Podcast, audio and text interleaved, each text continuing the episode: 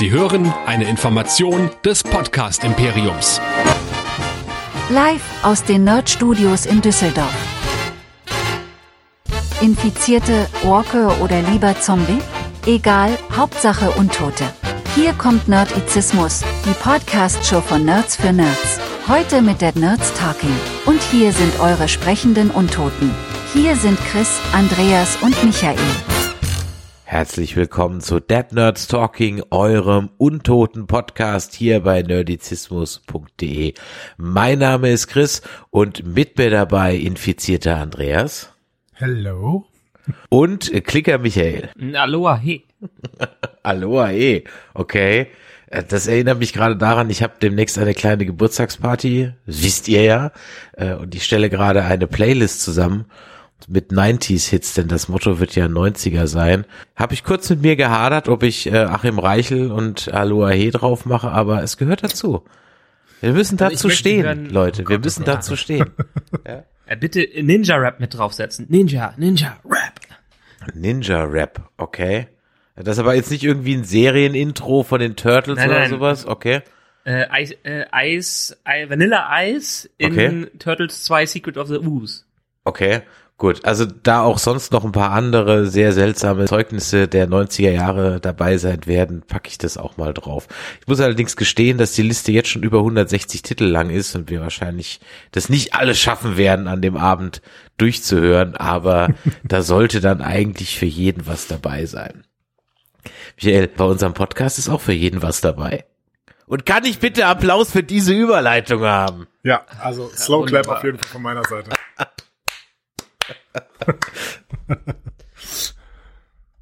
Jetzt ist nur die Zeit nicht für mich irgendeine Überleitung zu überlegen. Ist ganz egal, denn ihr geht einfach auf nerdizismus.de, denn da findet ihr alles, auch alles an Überleitungen, was wir jemals so gemacht haben in den letzten Jahren und Jahrzehnten ist es ja fast schon irgendwie ganz egal. Unsere Serien von The Walking Dead über Star Wars bis Star Trek und so weiter und so fort. Alles findet ihr da und vor allen Dingen findet ihr auch die Feedback-Buttons. Und zwar einmal den Mail-Button, um zu schreiben, schreiben an die info at nerdizismus.de, was ihr denn so unseren Gesprächen haltet. Oder ihr schreibt uns eine WhatsApp an den 01525 964 7709 auch gerne als Sprachnachricht, nehmen wir dann eine Menge mit rein. Oder ihr diskutiert fleißig mit auf Discord unter nerdizismus.de slash. Das macht auf jeden Fall noch Sinn, auch wenn es hier die Finalfolgen sind von The Last of Us, die wir besprechen, uns Feedback zu geben, denn der Andreas und ich werden ja demnächst bei The Walking Dead weitermachen und dann werden wir das sozusagen gerade wieder aufgreifen. Also da geht nichts verloren. Wir freuen uns natürlich auch über Bewertungen bei iTunes, Spotify und Podcast Addict. Und ich habe letztens in der Statistik mal bei Podcast Addict, nee, bei Spotify gesehen, ähm, dass 40 Prozent aller Hörer da kein Abo abgeschlossen haben. Leute, was da los? Ist Also, also von daher schließt mal ein Abo ab. Kostet ja nichts. Drückt mal auf den Abonnieren-Button, auch bei Spotify. Vielen Dank dafür. Ich hatte beim letzten Mal ja mal die Frage in den Raum geworfen, ob es denn jemand gab, der durch die Serie dann auch das Spiel sich mal wieder angeschaut hat. Und da hat uns der Michael ähm, geschrieben, einen, den wir wahrscheinlich auch wieder auf der FedCon treffen werden. Zu eurer Frage, wir sind durch die Serie auch wieder zu Gamern geworden und haben uns nach dem Start der Serie extra eine PS5 und das Spiel gekauft und sind jetzt kurz vor dem Staffelfinale mit dem Spiel durch. Am Anfang hat uns die Serie, also das Spiel, gesponsert. Am Ende ist es jetzt umgekehrt. Dadurch fallen uns die Gemeinsamkeiten und Unterschiede jetzt natürlich auch sehr auf und wir sind der Meinung, dass die beiden Medien sich auf wunderbare Weise ergänzen. Wir haben zum Beispiel kurz hintereinander die Folge 8 gesehen und das Kapitel gespielt und am Ende waren wir jeweils völlig fertig. Selten hat uns eine Serie und ein Spiel emotional so mitgenommen. Beides funktioniert nebeneinander eigentlich erstaunlich. Umso bemerkenswerter ist auch, dass die Szenen, die eins und eins vom Spiel in die Serie übernommen werden, auf beiden Seiten so gut funktionieren. Das zeigt wohl, wie gut diese Szenen grundsätzlich geschrieben sind. Seht ihr das auch so? Ich kann es ja nicht so richtig beurteilen, weil ich das Spiel nicht gespielt habe, aber ich habe so einige äh, Szenen zumindest äh, in den letzten beiden Folgen sehr, sehr stark ähm, wahrgenommen, dass es typische Spielszenen sein könnten.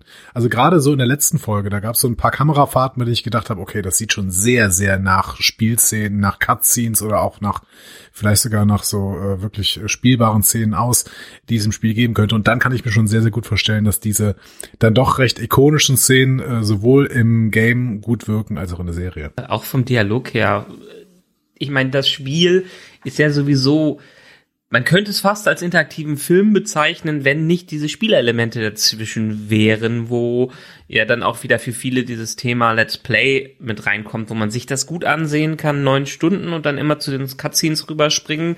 Dann hat man im Prinzip die Serie da drin und das war ja auch immer wieder der Anlass oder der Punkt, an dem die Macher angesetzt haben, dass sie einfach die Cutscenes erweitert haben und vertieft haben und Spieleelemente stark rausgelassen haben, obwohl es mich sehr freut, dann dieses typische Give me a Boost und das Leiter runterlassen zu sehen, was wir in diesen in der letzten Folge gesehen haben. Aber wir gehen gleich schon ins Detail genug, was das angeht. Und vor allem bei der Folge 8 äh, muss man ja sagen, dass das ja ein fast schon ja werkgetreue Umsetzung war. Also da waren ja die Unterschiede zu dem entsprechenden Spielkapitel ja wirklich absolut marginal. Damit wir aber, weil das ja noch ein bisschen schon wieder 14 Tage her ist, uns noch mal erinnern, wie das alles war. Andreas, du hast aber was vorbereitet. Natürlich. Ähm, und ich kann dann sofort anfangen mit dieser Folge 8. When We Are in Need hieß die. Äh, wir befinden uns da am Anfang in der überlebenden Gemeinschaft Silver Lake, deren Anführer und Pastor David liest aus der Offenbarung des Johannes vor. Die Leute reagieren relativ verhalten und äh, ein Kind namens Hannah weint, denn ihr Vater Alec ist kürzlich gestorben.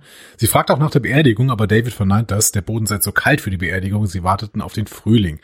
Außerdem äh, sind die Nahrungsvorräte knapp, eine Jagd ist notwendig, also zieht er mit seiner rechten Hand James los, um zu jagen. Schnitt zu Ellie und Joel. Ellie versorgt Joels Wunden. Sie merkt aber auch, dass er zu Kräften kommen muss, also sucht Ellie erstmal Essen und geht schließlich mit Joels Scharfschützengewehr auf die Jagd. Sie findet auch einen Hirsch, den sie trifft, aber leider nur verwundet. Er flüchtet. David und James finden diesen Hirsch, dann schon gestorben, und wollen ihn schon mitnehmen, aber Ellie hält sie mit gezücktem Gewehr auf. Nach kurzen Verhandlungen haben sie ein Ergebnis. Sie tauschen einen Teil des Hirschs gegen Medizin. Die muss James aber erstmal aus dem Dorf holen, also wartet Ellie mit David. Als James zurückkommt, erfährt Ellie, dass David von ihrer Vergangenheit weiß und dass Joel derjenige ist, der Alec aus ihrer Gemeinschaft getötet hat. Vor kurzem am Campus der Universität. Der Tausch geht trotzdem über die Bühne, sehr zum Leidwesen von James, der nach Rache dürstet. Ellie versorgt Joel dann mit dem Penicillin und legt sich dann selbst zum Schlafen neben Joel. In Silver Lake essen die Menschen gerade Fleisch, Ursprung unbekannt. Da kommen David und James äh, mit dem Hirsch zusammen und initiieren einen Rachefeldzug, um Joel zu finden. Ellie versorgt am nächsten Morgen Joel erneut mit Penicillin und entdeckt dann draußen diese Rächertruppe aus Silver Lake. Äh, sie bereitet Joel auf den Kampf vor und lenkt dann die Verfolger ab, um Joel zu schützen. Das geht aber schief. Das Pferd stirbt und Ellie wird bewusstlos gefangen genommen. Sie wacht in einem Käfig in Silver Lake wieder auf. David kommt zu ihr und bietet ihr Schutz und einen Neuanfang. Joel hingegen schafft es tatsächlich, diese Rachetruppe von Silver Lake zu überwältigen, zu foltern und Ellies Aufenthaltsort herauszubekommen, bevor er den Rest der Truppe tatsächlich tötet. In Silver Lake spitzt sich die Lage zu. Ellie entdeckt, dass die Gemeinschaft unwissentlich zu Kannibalen gemacht wurde. David versucht sie für seine Sache zu gewinnen und irgendwie auch für ihn. Ähm, Ellie bricht ihm dann die Hand und daraufhin soll sie zerhackt werden. Ellie gelingt es aber mit ihrer vermeintlichen Infektion so viel für Verwirrung zu sorgen, dass sie einen Moment bekommt, den sie dann nutzen kann, um James mit dem Ball zu töten und zu fliehen. Es kommt zu einem Kampf im Schankraum von Silver Lake. Ein Feuer bricht aus. David verfolgt Ellie und wird von ihr attackiert, aber bekommt die Überhand. Er will sie vergewaltigen, aber Ellie bekommt das Beil zu packen und schafft es, David zu töten und zu zerhacken. Völlig traumatisiert läuft sie dann draußen Joel in die Arme, der nimmt sie in den Arm, nennt sie Babygirl, bevor sie Silver Lake verlassen. Und dann gehen wir ins Staffelfinale. Da starten wir vor 14 Jahren. Die schwangere Anna flieht durch durch äh, einen Wald vor einem Infizierten. Die Geburt ihres Kindes steht bevor und die Flucht endet dann in einem verlassenen Bauernhaus. Dort verschanzt sie sich, aber der Infizierte kann sie angreifen. Anna tötet ihn, währenddessen wird ihr Kind geboren und anschließend die böse Entdeckung, Anna wurde gebissen. Schnell trennt sie die Nabelschnur.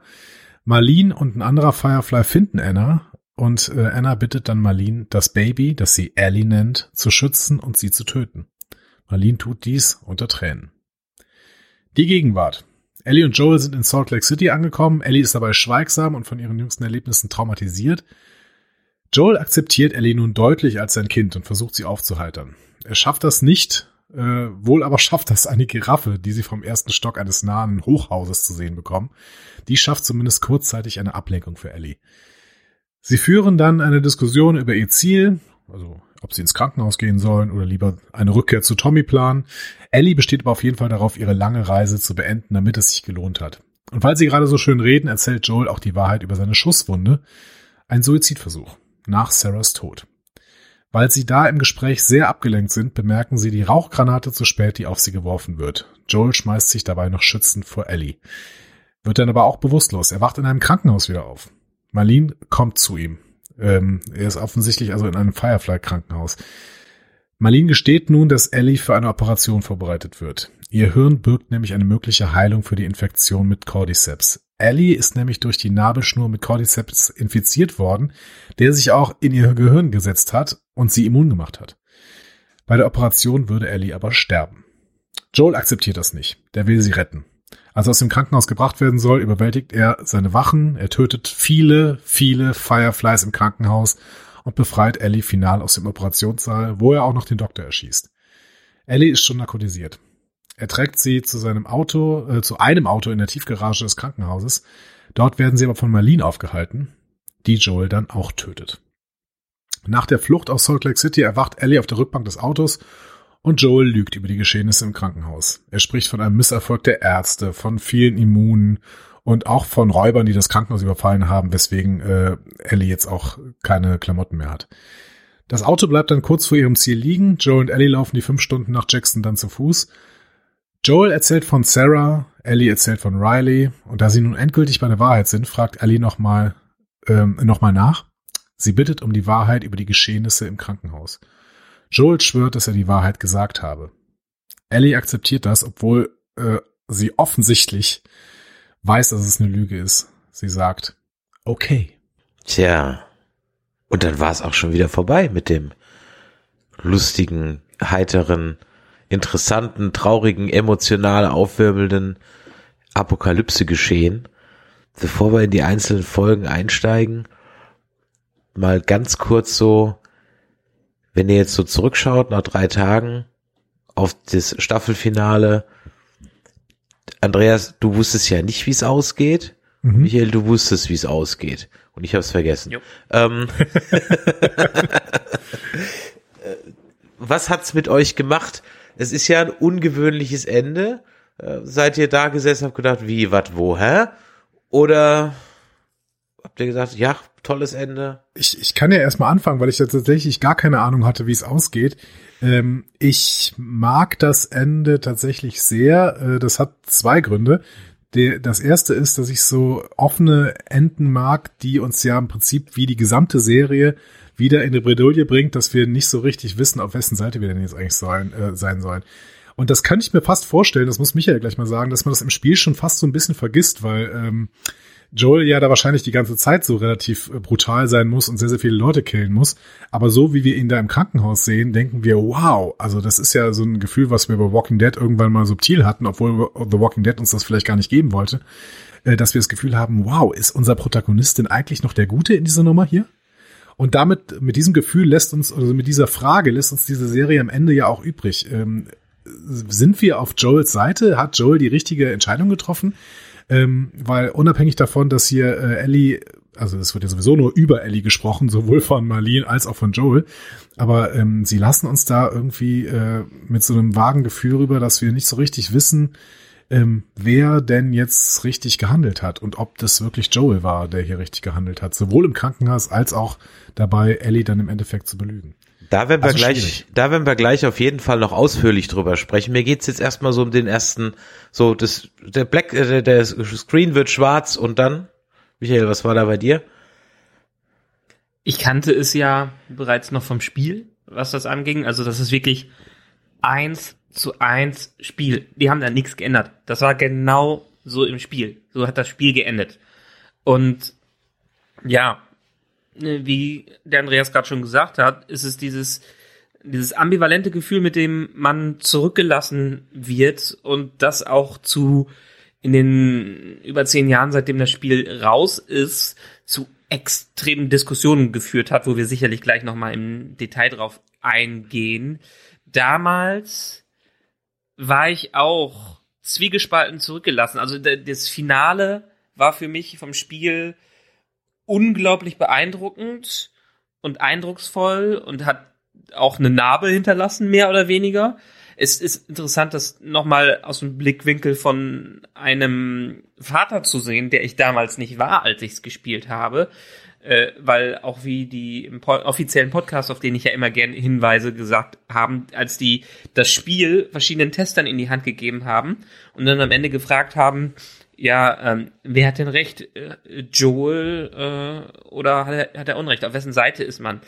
Die Leute, die keine Kinder hatten, war so 50-50, konnten sich nicht ganz entscheiden, wer, was jetzt die richtige Entscheidung war. Die, die Eltern waren 100% auf Joels Seite.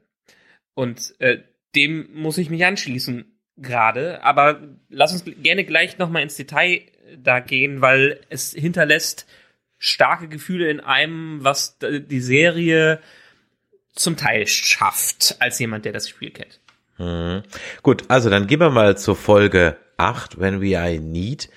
Äh, Andreas. Äh, Moment, jetzt ja? haben wir beide ja was gesagt. Was sagst du? Ach so, was ich dazu sage. ja, ich hatte es ja vergessen. ja.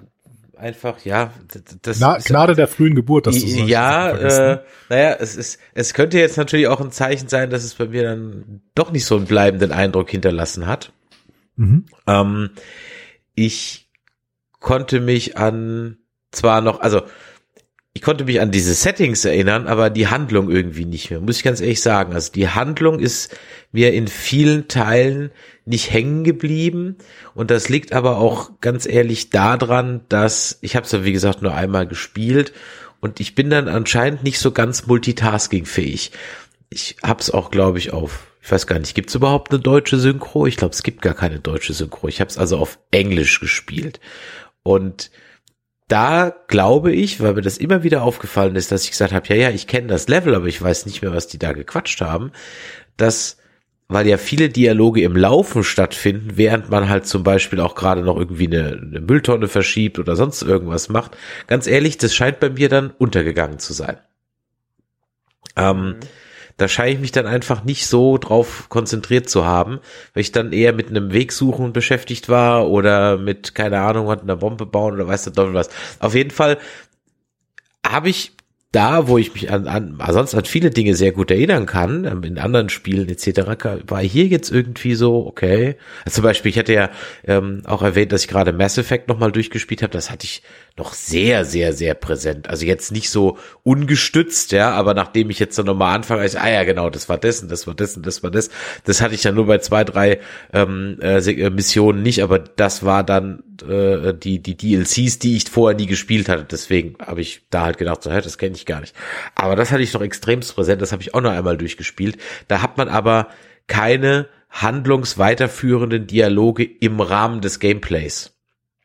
Da kriegst du zwar so nette Wortgeplänkel zwischen den Charaktern, die sind aber am Ende des Tages bisschen Füllwerk, aber nicht wichtig. Und, äh, und da musst du dich auch nicht so ganz drauf konzentrieren. Also das war so eine Geschichte, dass ich mich an das Ende in dem Sinne echt gar nicht mehr erinnern konnte. Und ich an der Stelle einfach nur gedacht habe, ah, gut, dass ich weiß, dass es weitergeht. mhm. Naja, und äh, das, das ist jetzt die tricky Sache. Beim Spiel war es ja so. Wusste man es ja damals nicht. Wusste man nicht. Man hat kein ja, Sequel genau. dafür geschrieben. Man hatte keine Geschichte dafür. Naughty Dog hatte erst ein Sequel geschrieben, nachdem die ganz bewusst gesagt haben, wir machen nur ein Sequel, wenn uns die passende Story dafür ein, einfällt. So ist es übrigens auch jetzt beim zweiten Teil. Sollte es irgendwann mal einen dritten geben, die sagen nicht nein, aber die haben einfach aktuell keine Story dafür. Und dementsprechend war es auch ein Ende im Spiel, ähm, was natürlich gewisse Sachen offen gelassen hat, aber die Story an sich doch zu in den Kreis, also zu einem Ende gebracht hat, was jetzt nicht unbedingt einen zweiten Teil gerechtfertigt hätte. Ja, man könnte auch auf dem Kontroversen aufhören. Aber lasst uns das gleich machen. Ich habe nämlich eine Frage, was die Folge 8 betrifft. Und zwar mhm. an den Andreas. dir so als theologisch leicht vorgebildeten Mensch, Menschen, Mhm. der muss es doch ob der, der christlichen Anspielungen, es muss dir doch ein Easter Egg Feuerwerk der Bibeltreue gewesen sein. Ah, Ja, also ich bin ja selber jetzt, also ich bin jetzt ja nicht so eine Art von Theologe. ähm, nein, eigentlich nicht, ehrlich gesagt, weil ähm, es ist ja im Prinzip so, wie David es später sagt, die Religion ist ja für ihn so ein bisschen Mittel zum Zweck. Also es ist ja nicht wirklich, dass der jetzt der große Sektenführer geworden ist. Ja, das ist irgendwie eine Sekte, aber ja im Prinzip nur, damit David seine äh, seine Nummer da durchziehen kann und nicht irgendwie, weil Religion jetzt ein total wichtiges Element ist. Er, er weiß halt, was Religion bringen kann, nämlich der kann, das kann irgendwie Hoffnung in dieser Zeit äh, geben und er selber ist ja jetzt kein großer, der ist ja nicht groß irgendwie äh, gläubig gewesen oder irgendwie ein Riesentheologe oder sowas. Der weiß einfach, wie er Menschen spielt. Und er weiß, dass Religion ein Mittel sein kann, um Menschen zu spielen. Und deswegen ist David äh, nimmt die Religion als als Mittel zum Zweck und nicht wirklich als als äh, ja als als wirklichen Antrieb. Der ist ja, also ich glaube, es kommt ja zwischendurch durch, dass er vielleicht auch gar nicht religiös ist, oder? Ja. Ja, Das ist, äh, das ist auch, finde find ich eigentlich ganz, ganz gut, dass sie es so gemacht haben, obwohl ich nicht mit der, mit dem Religionstwi Religionstwist bei David einverstanden bin, weil das war er im Spiel nicht.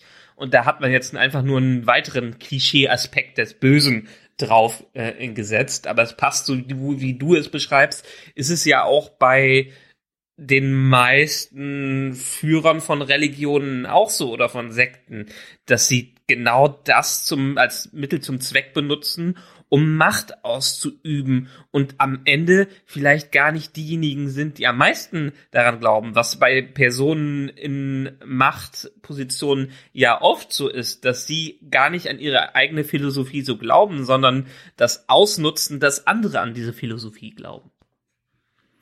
Mhm.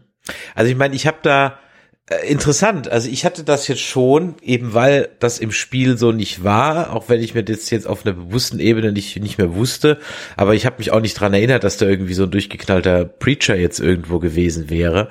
Und ich meine, klar, die hatten in der Folge alle durchweg biblische Namen, David, James, Hannah etc. Also das passt natürlich alles. Und für mich war das schon so ein, also da sind mir ehrlich gesagt die Gleichnisse geradezu angesprungen. Also allein schon bei den drei Versuchungen, äh, die die Ellie ja sozusagen erfahren muss, die er ihr gibt. Also wo, so der die die klassische erstmal kommen, du kannst den Joel retten, ähm, dann äh, können wir noch gemeinsam die Galaxis herrschen, ja, äh, und dann kommt noch die übliche, ach, wir sind eigentlich gar nicht so ähm, verschieden Anfrage, lass uns doch Buddies bleiben, ja da hatte ich, weil der auch so, der hat mich auch so ein bisschen erinnert an den, jetzt komme ich gerade nicht auf den Namen, ich wollte es natürlich noch nachschauen, der Schauspieler, der Scott Shepard, den ihr übrigens vielleicht mal in Dark Phoenix als John Gray gesehen habt oder in Jason Osborne, ähm, der hat mich auch so ein bisschen erinnert an den jungen ähm, Tywin, Tywin Lannister. Wie heißt der? Moment. Junge Tywin Lannister. Ähm, der, also der Schauspieler in Jung.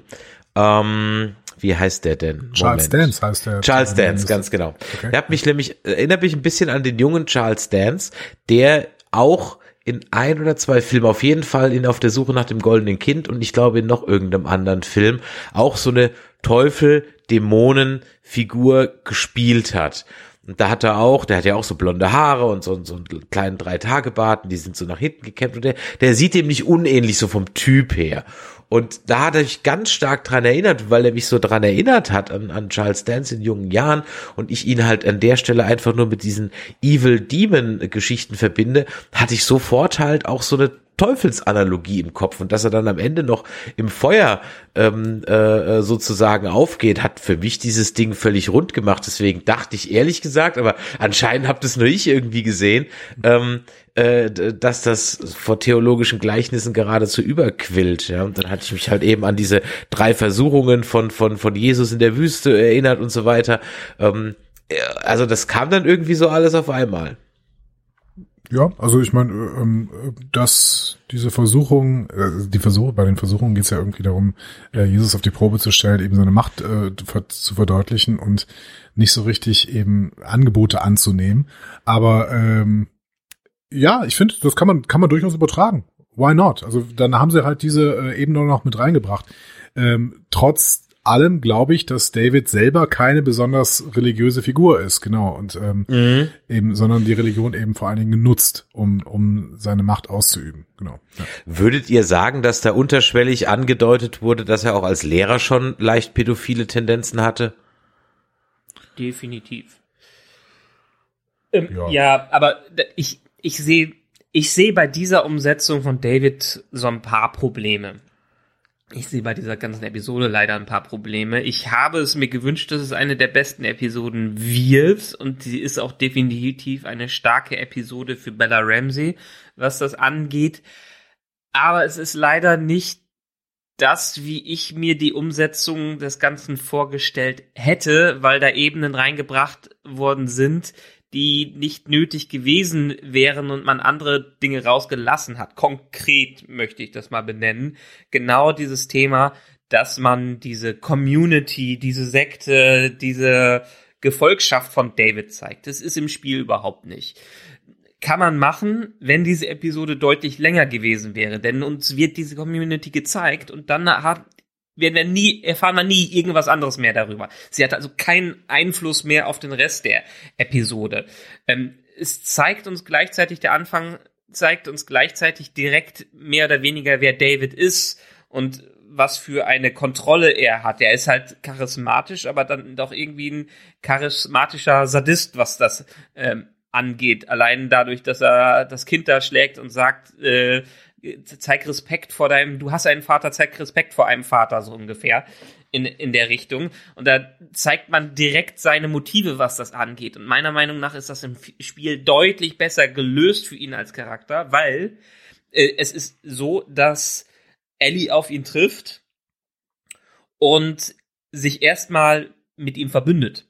Sie weiß gar nicht, was mit ihm los ist. Die müssen auch gemeinsam von einer Horde von Inf äh, äh, äh, Infizierten fliehen und bonden auf diese Art und Weise ein bisschen. Und mhm. dann so langsam kommt raus, dass mit dem Typen nicht was stimmt.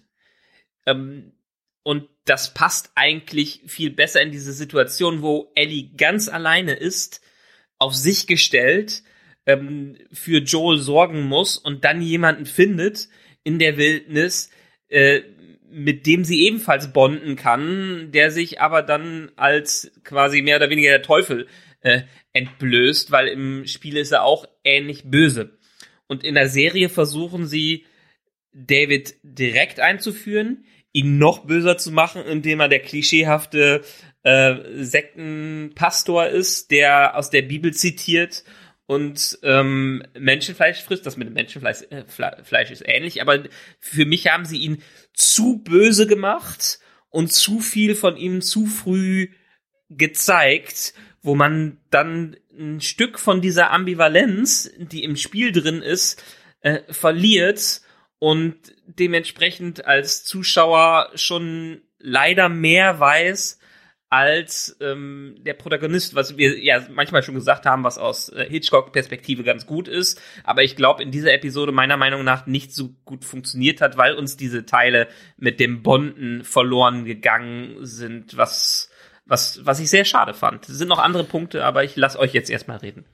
Ja, denn ich muss hier mal kurz intervenieren, weil ähm, also es, wie wir bei Chris eben schon bei Chris Einwand eben schon gemerkt haben, vielleicht kriege ich auch vieles nicht mit, aber ähm, ich hatte, ich hatte äh, total, ich fand ihn total charismatisch und habe auch am Anfang total angedockt. Äh, angedockt. Das heißt, ich habe mich hier auch wieder, äh, nicht zum letzten Mal übrigens, von der Serie in die Irre führen lassen und ähm, hab, hab schon irgendwie gedacht, dass das jetzt jemand ist, mit dem Ellie irgendwie bonden kann.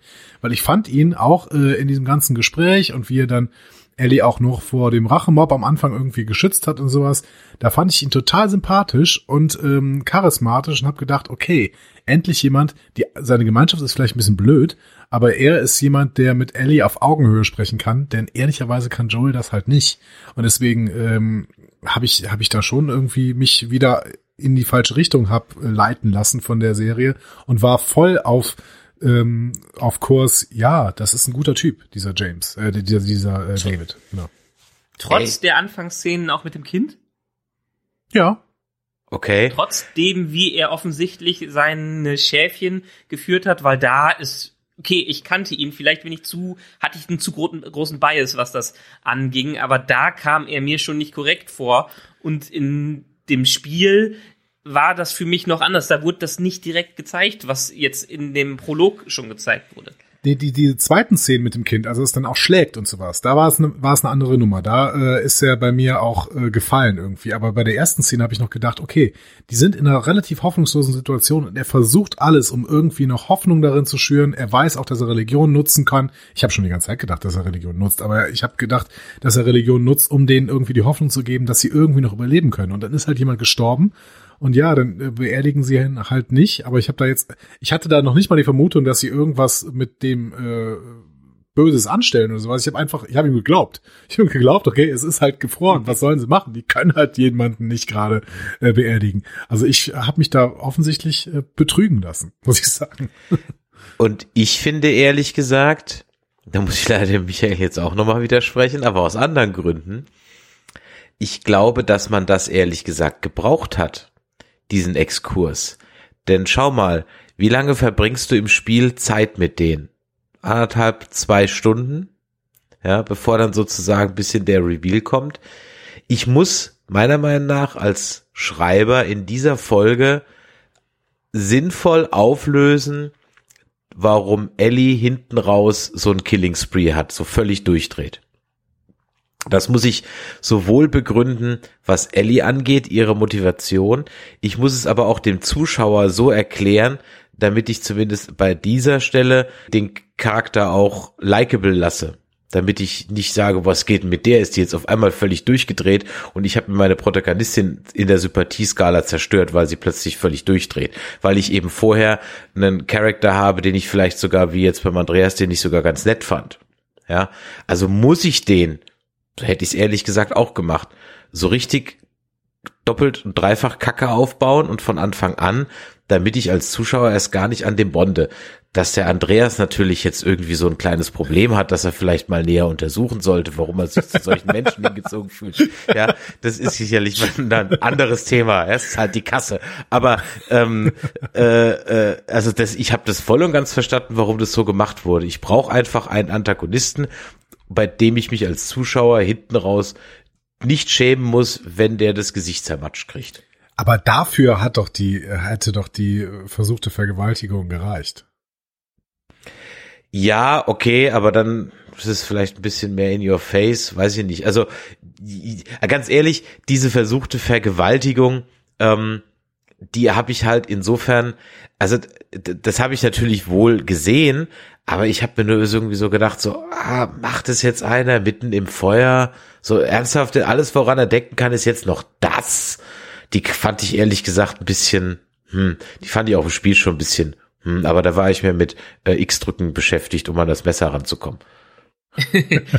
also im, im Spiel war das übrigens einer meiner absoluten Lieblingskämpfe, weil es auch einer der härtesten Kämpfe war. Genau das Ding mit dem Feuer in dem Restaurant ist bei mir so hängen geblieben, weil das irgendwie, ich bin zwar in einem Versuch, glaube ich, in einer, in zwei Versuchen durchgekommen, aber weil das so auch wieder eindrucksvoll inszeniert war und vor allen Dingen, was da am Ende mit dann Ellie, äh, Ellie passiert, dass ich die ganze Zeit auf diese Szene hingewartet habe.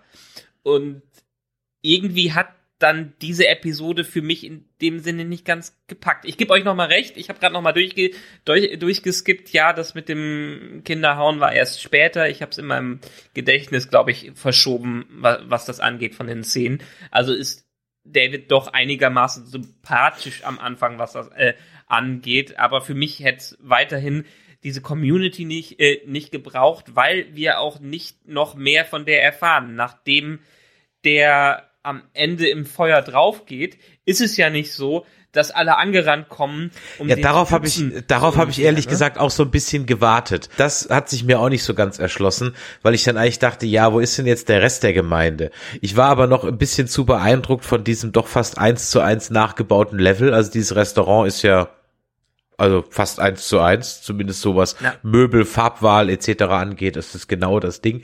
Ich glaube, am Ende war dieses diese Gemeinde auch, ich meine, es war ja eine Fake-Gemeinde. Wir sind uns ja einig, es ist ein Fake-Pastor mit einer Fake-Gemeinde in der Fake-Stadt mit Fake-Essen. Da war halt mhm. alles Fake an der ganzen Nummer. Ja. Und ja. wie es halt dann so eine Glaubensgemeinschaft gerne macht, schlucken sie halt die Lügen im wahrsten Sinne des Wortes runter. In dem Fall waren es halt ihre Anverwandten. Okay, das ist das so. Es gab ja auch welche, die kräftig zugelangt haben. Also das will ja nicht jeder, nicht jeder wollte es ja wahrhaben. Ne? Wir haben ja immer nur so ein paar gesehen, die gezögert haben. David hat deutlich mehr als alle anderen im Topf gehabt. ja, ja, aber der hatte auch was anderes. Der hatte was anderes im Topf, nämlich was dick, ähm, äh, irgendwie dickeres. Ähm, es mag jetzt auch daran liegen, dass irgendwie die das so begründen, dass die Jäger irgendwie was anderes bekommen. Ich habe mehr das Gefühl, dass David tatsächlich ähm, das Wild gegessen hat und die anderen eben nur diese äh, dünne Menschensuppe.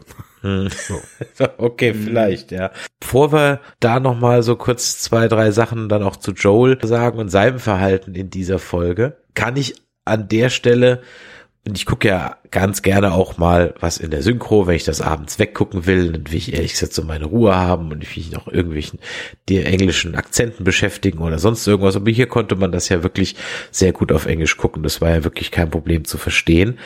Aber bei einer Sache muss ich wirklich, und so gut deutsche Synchros auch sind, ist hier eine Sache untergegangen, nämlich am Ende fehlt im Deutschen das Baby Girl. Ach echt? Was sagt er denn? Und er sagt im Deutschen nur, komm her. Gar nichts. Er mhm. sagt keine Koseform. Und dieses Babygirl finde ich aber essentiell. Ja, ja klar, weil dieses Babygirl ist äh, Sarahs äh, Spitzname ist. Ja. Ah, das und weil es natürlich auch dann zeigt, okay, das ist jetzt seine seine seine Ziehtochter, seine hat sie jetzt angenommen. Und das in der deutschen Synchro wegzulassen ist also finde ich richtig fahrlässig. Finde ich richtig fahrlässig, weil es einen entscheidenden Charakter Zug oder eine entscheidende Charakterendung ähm, oder Wendung vielmehr bei Joel damit unter den Tisch fallen lässt. Weil umarmt hätte in der, in der Situation jeder jeden. Ja. Aber dieses Babygirl, das ist halt nochmal der, der Punkt an der Sache. Und dass der im Deutschen fehlt, fand ich ziemlich krass. Das bringt uns aber auch wieder zu dem Thema Budget, was wir ja mit diversen Leuten schon besprochen haben, dass einfach mittlerweile kein Budget mehr da ist um ordentliche Synchronarbeiten durchzuführen, sei es vom Drehbuch her äh, noch von dem, wer da am Ende synchronisiert, dass die noch nicht mal zusammen in einem äh, Kämmerchen sitzen, um die Aufnahmen durchzuführen. Das war früher schon mal besser. Aber können wir mal, können wir vielleicht mal äh, zum Thema machen, was Bella Ramsey in dieser Folge für eine Leistung bringt? Das ist äh, ja, Definitiv. also es ist ja der Oberhammer. Also ich frage mich, seit wann kann die das denn alles? Also ich meine, ich fand die ja in Game of Thrones gut, aber da hatte sie irgendwie fünf Szenen oder was, ne? So. Und äh, also das ist ja un unglaublich, was sie hier abreißt an, an Mimik, an äh, Gefühlsregungen von ganz äh, ängstlich, irgendwie versorgend, hoffnungsschürend, irgendwie auch so ein bisschen Hoffnung in ihrem Gesicht zeigend. Wir haben in der letzten Folge ja schon gesehen, dass sie auch mit kleinen Blicken verliebt tun kann. Und in dieser Folge diese Verzweiflung und Panik und was auch. Also unglaublich, wirklich unglaublich, wie gut Bella Ramsey spielt, finde ich. Das hat mich wirklich beeindruckt. Und deswegen glaube ich inzwischen auch, dass es eine bewusste Regieanweisung war oder vielleicht eine Mischung auch mit dem äh, Schauspieler, mit der Schauspielerin. Denn es gibt ja einen roten Faden in fast allen Reviews, Kritiken, wenn ich mich mit äh, Personen darüber unterhalte, dann ist es nämlich der, dass am Anfang irgendwie Ellie keiner recht leiden mochte in den ersten zwei Folgen. Und dann entwickelt die sich so. Und das sagen jetzt so viele übereinstimmend, das kann, glaube ich, kein Zufall mehr sein. Das war ein bewusst gesetzter Arc.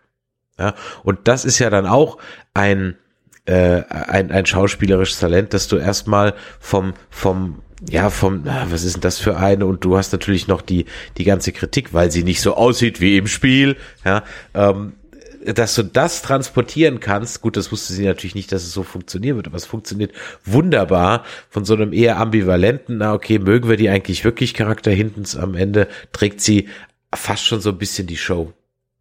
Ja, und die, die Sache ist, muss sie auch, weil sie die Hauptrolle im Sequel spielt. Also wir hatten hier jetzt unseren Protagonisten Joel, dem wir gefolgt sind, der unser Point of View Charakter war und man sieht so langsam, wie das Zepter, wie es vorbereitet wird, dass das Zepter abgegeben äh, wird und äh, ich meine, spätestens die letzte Episode hat sie für mich als Ellie zementiert, dass ich sie als Ellie so richtig angenommen äh, äh, hab, auch in dem, dass ich nicht drüber nachdenken musste, dass eigentlich meine Ellie Ashley Johnson aus dem Spiel, äh, Spiel ist, äh, sondern wenn es nicht die letzte Episode gewesen wäre, dann wäre es diese Episode gewesen, wo ich sie als Ellie annehme. Und ich habe letzte Mal in der letzten Folge von unserem Podcast, glaube ich, schon vorgegriffen, was jetzt hier passiert ist.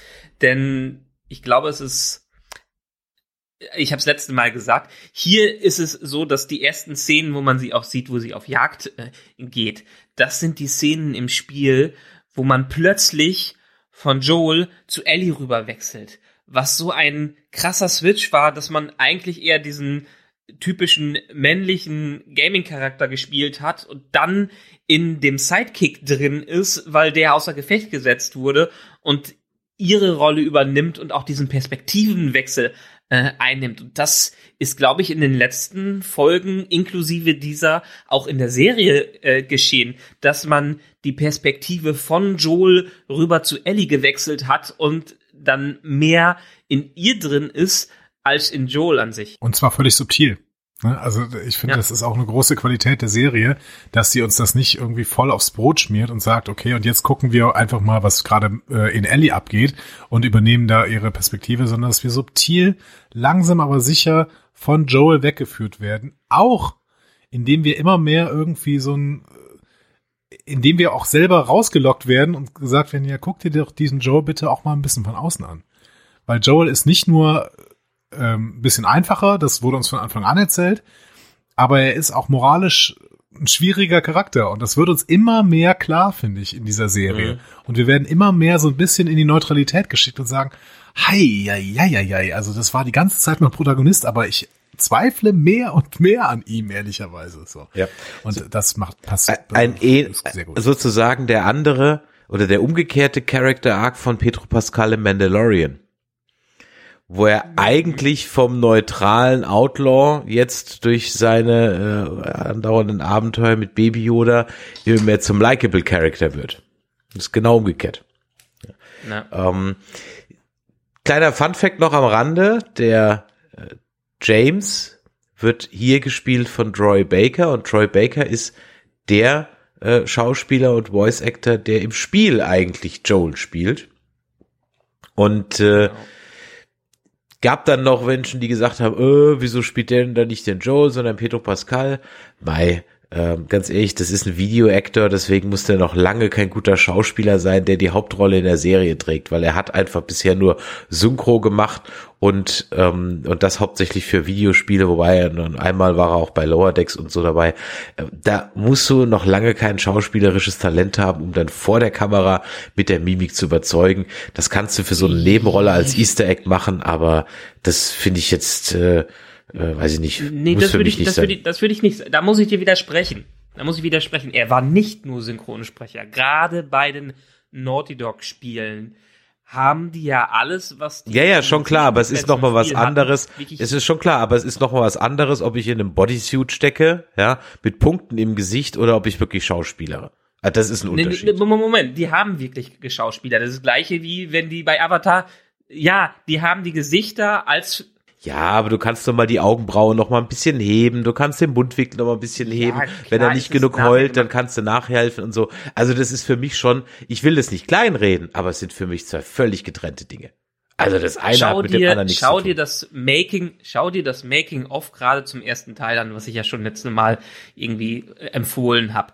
Da sieht man, was die übernehmen und wie die das Schauspiel übernehmen. Natürlich ist es viel auch bei den Artists, was da gemacht wird, aber diese Schauspielerei, die vor allen Dingen in den Last of Us Spielen da ist, die wurde in der Mimik, in der Gestik, in allem extrem durch Troy Baker und Ashley Johnson geprägt. Die haben das Schauspiel da gemacht, dass diese Charaktere so geworden sind, wie sie sind. Die Artists, die das dann digitalisiert haben, die mögen vielleicht teilweise, das noch verfeinert haben.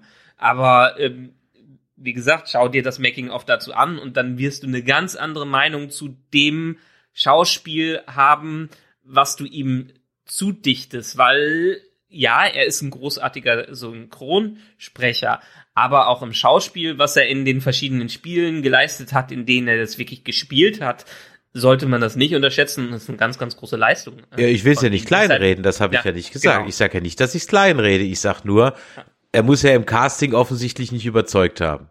Punkt. Also Nein, das ist ja, das ist, ist ja offensichtlich. Also ich meine, sonst hätte er ja die Rolle gekriegt, oder? Hättest du dir doch aber nein, den Fans die, doch eine Menge, wollte, eine Menge Freude machen können. Nein, die haben, die haben das ja bewusst nicht gemacht. Die haben noch mal, die haben ja extra gecastet und noch mal gesucht und der wusste, ihm war auch ganz klar, dass er das nicht machen würde. Der hat gar nicht für Joel vorgesprochen, was das äh, anging.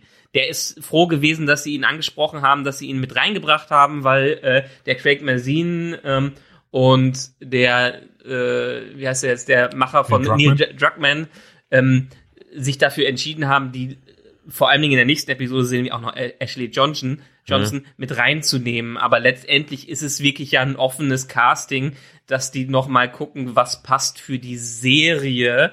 Und da haben sie sich dann halt entschieden, vielleicht noch in eine etwas andere Richtung zu gehen. Und Pedro Pascal ist natürlich von dem visuellen her deutlich ja, stärker absolut. an Joel dran. Natürlich, das, das kommt ja noch mal an top. Und bei Ashley Johnson, die ist halt auch zu alt. Also ja, ja, das, klar. Das, das, das, ähm, das geht ja nicht mehr. Aber vielleicht abschließ, abschließend zu dieser Folge. Ähm, ich muss sie mir vielleicht ein zweites Mal ansehen, aber ich habe sie nicht so gemocht wie das Kapitel im Spiel. Wahrscheinlich, weil man im Spiel auch deutlich mehr Zeit mit David verbringt und eine ganz andere Perspektive nochmal einnimmt.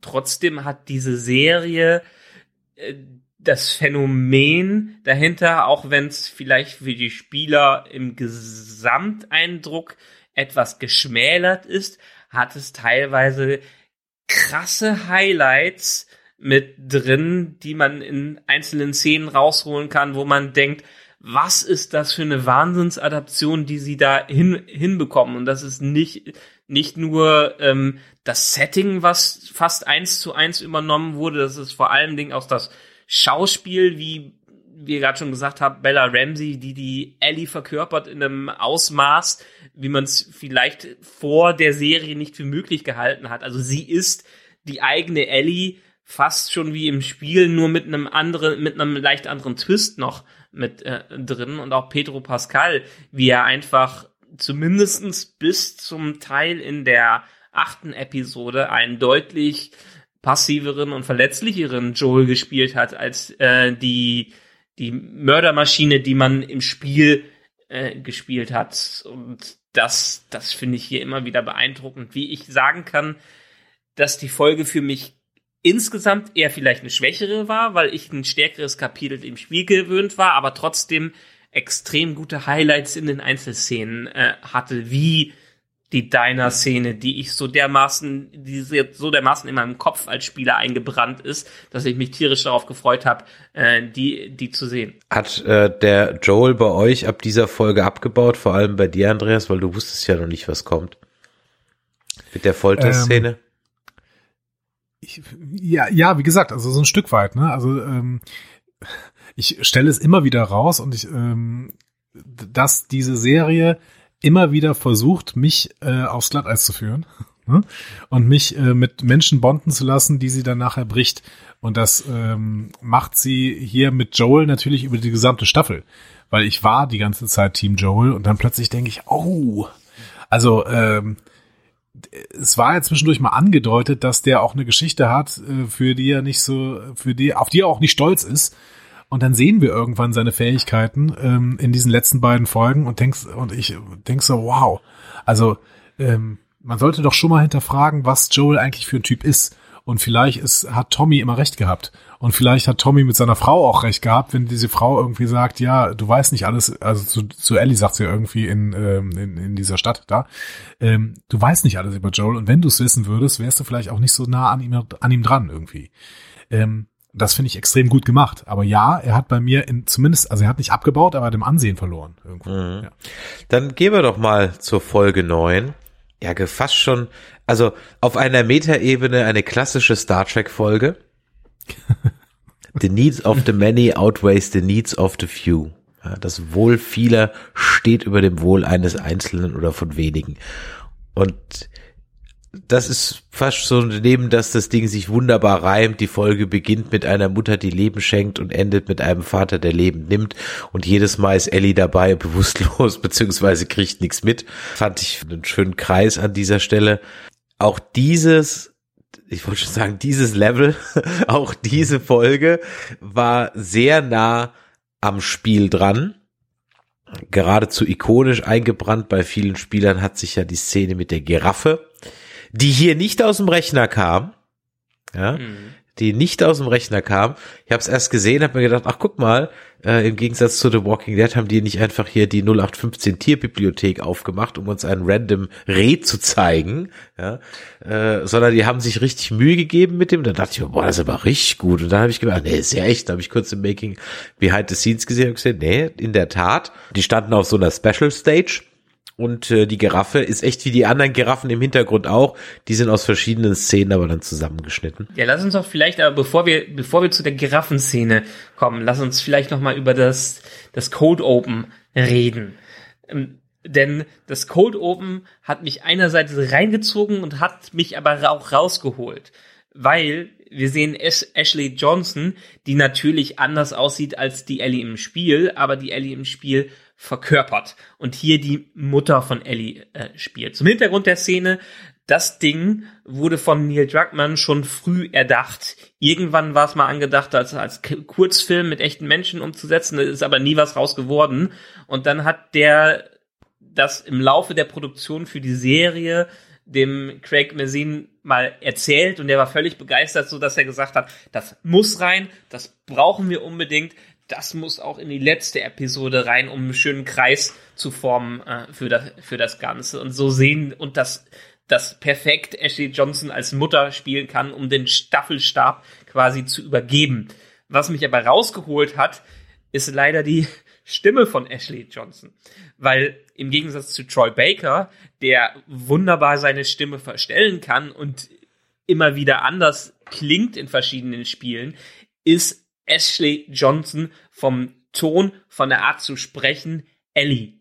Eins zu eins. Und jedes Mal, wenn sie ihren Mund da aufgedacht hat, aufgemacht hat, habe ich Ellie aus dem Spiel vor mir gesehen und war immer wieder so ein bisschen rausgezogen, was das angeht. Okay, liebe Zuhörer, willkommen beim wahren Nerdizismus hier. Also nur Geeks lassen sich davon rausholen. Das wäre mir nie im Leben, nie im Leben aufgefallen. Ja, also ich wusste, dass sie das ist, aber da habe ich also wirklich bei bei Troy Baker gebe ich dir natürlich recht, allein durch seine Synchro-Tätigkeiten. Der hat ja schon alles Mögliche gesprochen, aber hier, das wäre mir niemals rausgefallen, aufgefallen. Da habe ich, da habe ich an an andere Dinge sind mir da aufgefallen. Aber das ist das, ich finde das ja so toll, was worauf jeder achtet. Ne, ich habe mir ist dann zum Beispiel bei dieser Anfangsszene aufgefallen, dass die Mutter halt genauso viel flucht und das erste Wort, was Ellie hört, ist halt fuck. was dann auch erklärt, warum sie selber ja relativ viel flucht. Dann, was später noch wichtig wird, ist, dass der, der erste, erste Song, den sie hört, ist von Aha, The, All, the Sun Always Shines in TV, was übrigens auch wunderbar auf diese Folge drauf ähm, äh, zutrifft, denn in, in dieser Folge scheint halt keine Sonne. Und auch am Ende scheint keine Sonne. Stimmt also nicht der Aha-Song. The Sun Always Shines in TV. Ja, ich fand das großartig, auch wenn ich, ha, und da habe ich an Andreas denken müssen, Andreas, du magst doch gar keine Rückblicke. Wie geht's dir denn mit solchen Rückblicken? Wie ging's dir eigentlich? Wollte ich dich bei der Rückblickfolge mit Ellie übrigens schon fragen, wie es dir damit ging, weil du hast irgendwann bei The Walking Dead gesagt, boah, ich kann, ich mag keinen Rückblick. Ähm, ja, ich mag was ich total ungern mag, sind so Traumsequenzen und so. Ne? Ja, das ähm, stimmt. Weil ich, weil ich dann irgendwie denke, ja, ähm, wenn ihr mir das nicht anders erzählen könnt, was mit den Figuren gemacht worden ist, dann, äh, dann macht's halt nicht. Wobei ich halt ähm, man muss auch vielleicht mal qualitativ ähm, unterscheiden. Also wenn, wenn ich äh, irgendwie jemanden sehe, der sich an irgendwas erinnert und dann kriege ich eine total lahme Story aus seiner Vergangenheit erzählt, nur um irgendeine Charaktereigenschaft zu verstehen, dann äh, ist das das Schlimmste, was ich in der Serie empfinde, weil dann werde ich aus der Serie rausgeschmissen für nichts. Also, aber wenn ich hier for the greater good rausgeschmissen werde aus der eigentlichen Handlung, nämlich zum Beispiel um diese äh, Story um Frank und Bill zu erzählt zu bekommen oder um die äh, Geschichte von äh, Ellie und äh, Riley erzählt zu bekommen, dann nehme ich das gerne in Kauf, ehrlicherweise. Und äh, weil das qualitativ so hochwertig gut gemachte Sachen sind, ähm, dann ja, so be it. Also dann gerne auch Traumsequenzen. So, es, es war ja im Prinzip sowas wie eine Traumsequenz, weil sie, äh, Ellie sich kurz dran erinnert, dass sie schon mal jemanden verloren hat und dann eben äh, Joel da an der Stelle nicht ver verlieren möchte. Ähm, nee, kann ich mit, kann ich total mit leben und mit diesem Rückblick konnte ich auch leben. Wobei, vielleicht wollte ich es gar nicht so genau wissen, ehrlicherweise, warum Ellie immun ist. Weil für mich da, macht das ein paar Probleme auf, die ich vielleicht gar nicht so gebraucht hätte. Ähm, denn ähm, wenn das, also im Prinzip wird uns hier erzählt, dass Marlene das im Prinzip ungefähr wissen müsste, warum ähm, Ellie denn immun ist. Und dann ist Ellie nicht die einzige, der einzige Ausweg für Marlene, weil dann muss man einfach versuchen, äh, also so traurig das auch ist, aber jemand anderen zu finden, der irgendwie äh, gerade total schwanger ist und dann äh, kannst du dadurch irgendwo eine Immunität generieren oder zumindest in diese Richtung forschen und musst dann nicht Ellies Gehirn aufschneiden und dafür Ellie opfern, dass ja die Tochter von ähm, Marlins äh, bester Freundin ist. So. Also vielleicht hat mir das äh, dieser Rückblick sogar ein bisschen zu viel erklärt, was ich gar nicht wissen musste und was es insgesamt ein bisschen schwieriger gemacht hat vielleicht. Ja, ich habe an der Stelle auch gedacht, ja, ja, Michael.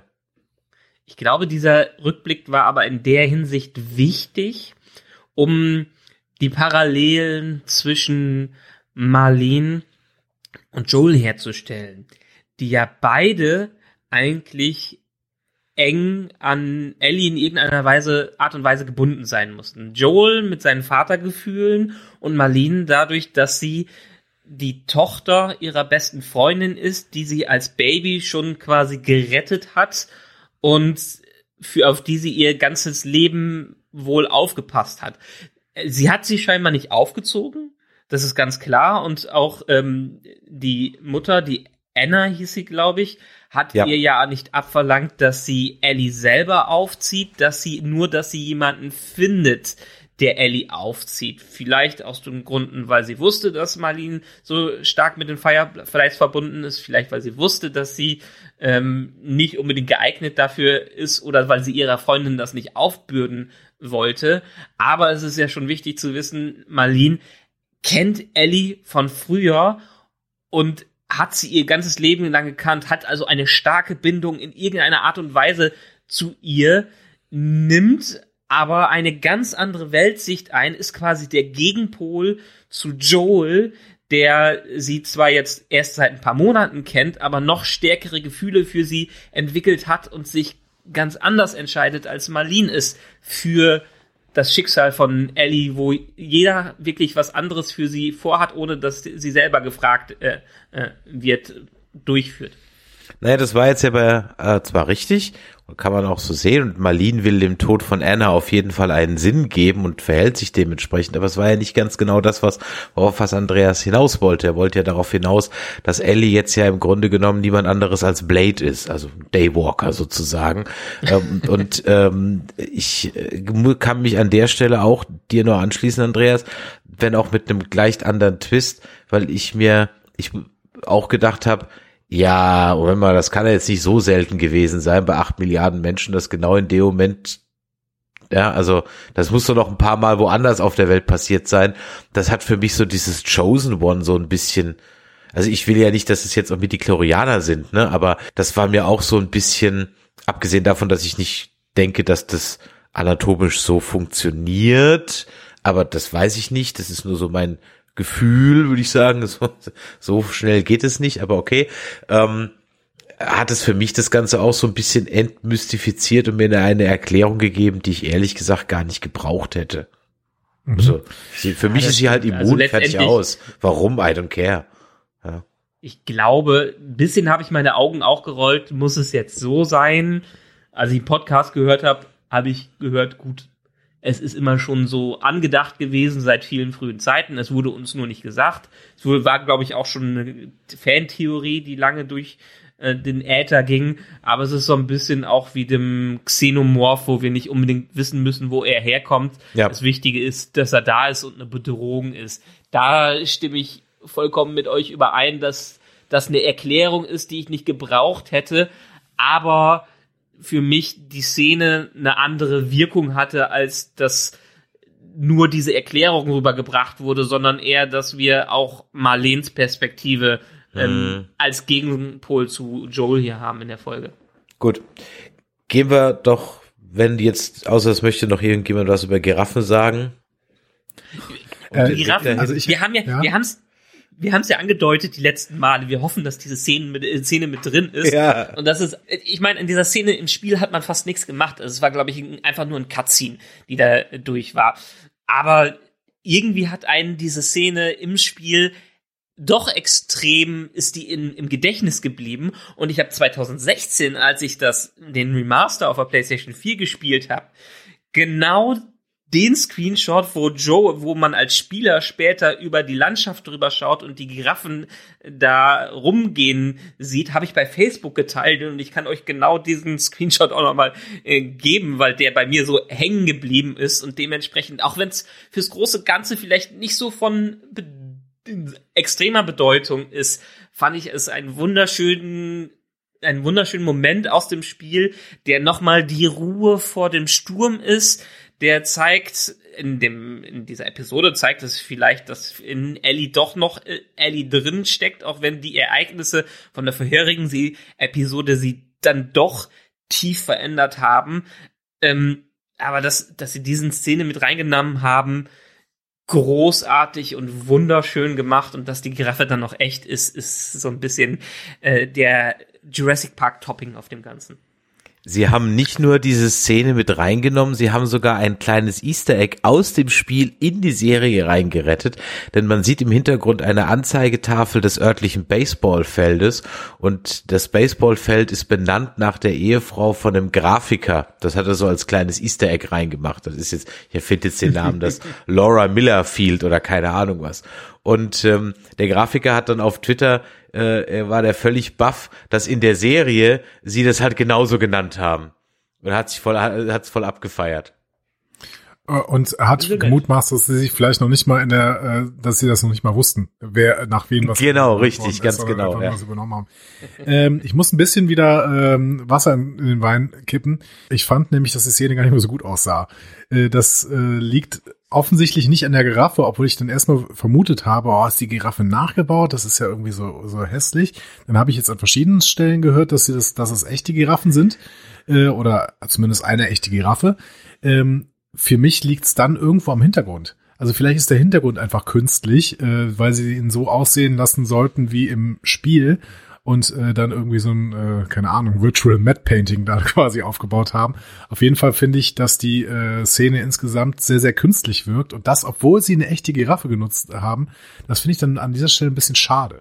Ja, es ist halt wirklich nur die Giraffe, ein paar Blätter und die Schauspieler echt. Der, ist, der Rest ist leider einfach nur blaue Boxen. Ja, ja. Und zwar also komplett blaue Boxen. Es ist also nicht so, dass die auch irgendwie auf einer, auf einem echten Gebäude standen und man hat das irgendwie rechts und links ein bisschen enhanced. Nee, sie standen wirklich einfach nur in einer Umgebung von blauen Boxen. Und ja, dann kommt sicherlich noch, je nachdem wie der Fernseher vielleicht noch eingestellt ist und deine Bildrate war, kann das dann unter Umständen sehr, sehr, sehr künstlich aussehen. Da bin ich bei dir. Hm. Ja, genau wie du. Erst nachdem ich es gelesen habe, dass sie echt war, habe ich mich auch gefragt, ob sie echt ist oder nicht, weil gut, als Fan des Spiels fand ich es einfach toll, diese Szene drin zu haben. Aber ja, sie sah schon aus wie aus einem Computerspiel am Ende. Genau die ganze Szenerie, wie sie aufgebaut wurde. Und deshalb wusste ich auch jetzt nicht, wahrscheinlich auch wegen der Trennung zwischen Bluescreen und Giraffe, ist sie jetzt echt wegen den weichen Kanten oder ist sie jetzt nicht echt, was das angeht. Da sind die Grenzen so ein bisschen verwischt worden. Ja. Heißt ja. übrigens nicht, dass ich die Szene inhaltlich irgendwie, irgendwie schlecht fand. Ich finde, dass das schon wirklich eine Entspannung war und dann ja auch wirklich man an Ellies Gesicht, auch hier wieder bei der Ramsey, gesehen hat, dass sie selber so ein bisschen an der Stelle wieder ins Leben zurückkommt, während sie vorher ja irgendwie eintönig neben Joel hergelaufen ist und, und Ja und Nein gesagt hat. Ne? Und dann plötzlich, oh Gott, ja, krass. Und dann, dann wurde nochmal, keine Ahnung, ihr Herz berührt oder sowas, wenn man es so kitschig ausdrücken möchte. Aber das ähm, spielt Bella Ramsey gut, das macht das Drehbuch gut und ich finde, dass das äh, so, so ein kleiner Wechsel in der Stimmung auch dieser Folge ist. Ja. Und wir kriegen noch das Bild ab rein, dass Ellie demnächst Gitarre lernt, was in der zweiten Staffel dann ja durchaus eine Rolle spielt. Genau, wurde im Spiel auch an der an manchen Stellen erwähnt und im zweiten Teil haben sie es dann durchgeführt. Aber auch der Weg zu der Giraffe hin ist ja an sich bedeutend im Sinne der Serie. Weil, wenn wir uns an den Anfang der Serie erinnern, Joel war eher der Stumme und Ellie die Chatterbox, also diejenige, die nicht aufhören konnte zu reden. Und jetzt ist es genau an, andersrum, wo Joel jetzt seit der letzten Folge vollkommen sie als Ziehtochter akzeptiert hat und sich dann öffnet als Vater, während sie durch das traumatische Erlebnis mit David so dermaßen geprägt ist, dass sie nicht mehr das sein kann, was sie in den ersten Episoden für Joel war. Hm. Der gute Joel, er macht's einem aber auch nicht leicht. Äh, wir kommen ja dann sozusagen ins Krankenhaus am Ende und haben es vorhin schon angedeutet. Es stellt sich dann raus, dass der einzige Weg, ein Impfstoff, Gegenmittel, was auch immer, zu generieren, darin besteht, dass man Ellie ins Hirn pfuschen muss, was sie höchstwahrscheinlich nicht überleben wird und daraufhin wird dann, geht dann der Joel auf einen Killing Spree, wie er im Fernsehen hm, selten aus so einer Perspektive so inszeniert wurde, was leider mit einem Amoklauf, der dann halt am gleichen Tag stattfand, auch irgendwie so ein Geschmäckle hat, aber da kann die Serie nichts für. Weil so nämlich ein, ein School-Shooting aussehen muss. Also es war natürlich jetzt im Krankenhaus, aber nicht in der Schule. Und mich hat diese Szene extremst beklemmt. Aber mit dem, was man, und das wollte ich gerade sagen, über Joel in dieser Folge halt auch noch erfährt, ist dann die Frage, ist es jetzt gerechtfertigt oder nicht? Haben wir damit den Bruch rein bekommen, auch als Zuschauer. Darf ich nicht mehr mit ihm sympathisieren? Muss ich mit ihm sympathisieren? Michael, du hast am Anfang der Folge ja gesagt, Menschen mit Kindern sympathisieren tendenziell mit ihm. Ich bin definitiv nicht mehr Team Joel, aber ich bin grundsätzlich halt Team äh, Needs of the Many. Also grundsätzlich, ja. Ähm, und dieser Bruch war natürlich inszenatorisch so ganz sicher beabsichtigt, aber der war schon derb der war schon derb. Vor allem, weil als i-Tüpfelchen Joel ja am Ende dann noch äh, noch die Ursünde begeht sozusagen und dann eben noch mal sie noch mal völlig an, anlügt, aber dazu dann später mehr. Äh, könnt ihr das das nachvollziehen? War das für euch äh, äh auch so ein Bruch drin? Andreas, jetzt fang, fang du vielleicht mal anfangen. Äh, war das für dich nachvollziehbar? Hat es für dich Sinn gemacht? Das Trauma, der Selbstmordversuch, die Bonding zu Ellie, hin zu diesem Killing Spree, hin zu diesem Ich würde alles tun, um sie nicht mehr zu verlieren, Lüge?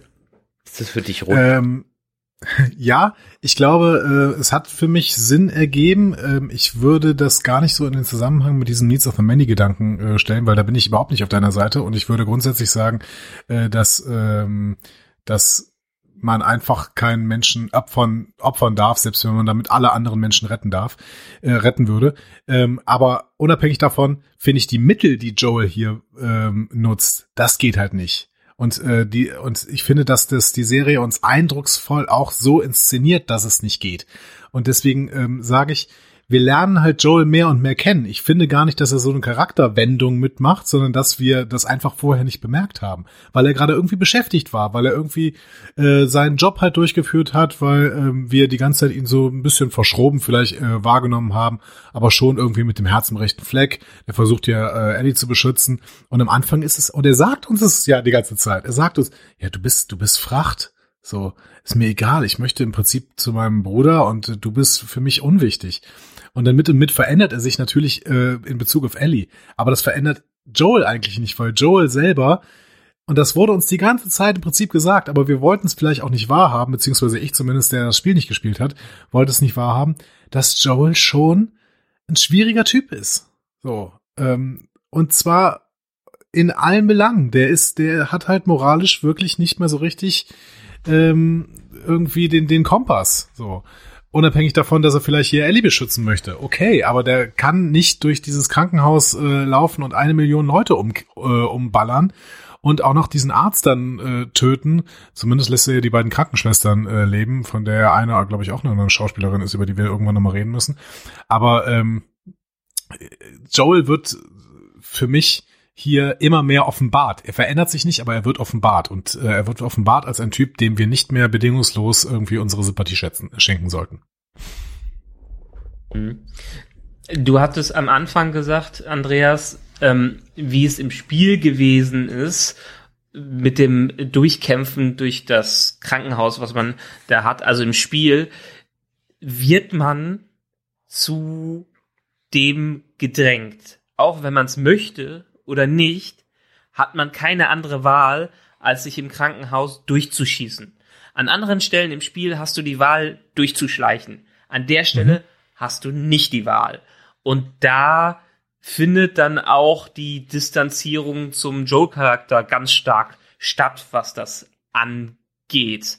Und dementsprechend, was ich eben gesagt hatte, dass die Produzenten oder die Produzenten des Spiels ihre Testspieler gefragt haben und wo diejenigen, die keine Eltern waren, 50-50 gesagt haben, ja, ich bin auf Team Joel, ich bin, fand es nicht gut, was er gemacht hat oder das hat genau richtig gehandelt und dass diejenigen, die Eltern waren, gesagt haben, 100% auf Joels Seite waren. Und für mich war es, ich habe es 2016 als Nichtvater, als ich Nichtvater war, gespielt und die Serie jetzt gesehen, als ich Vater war.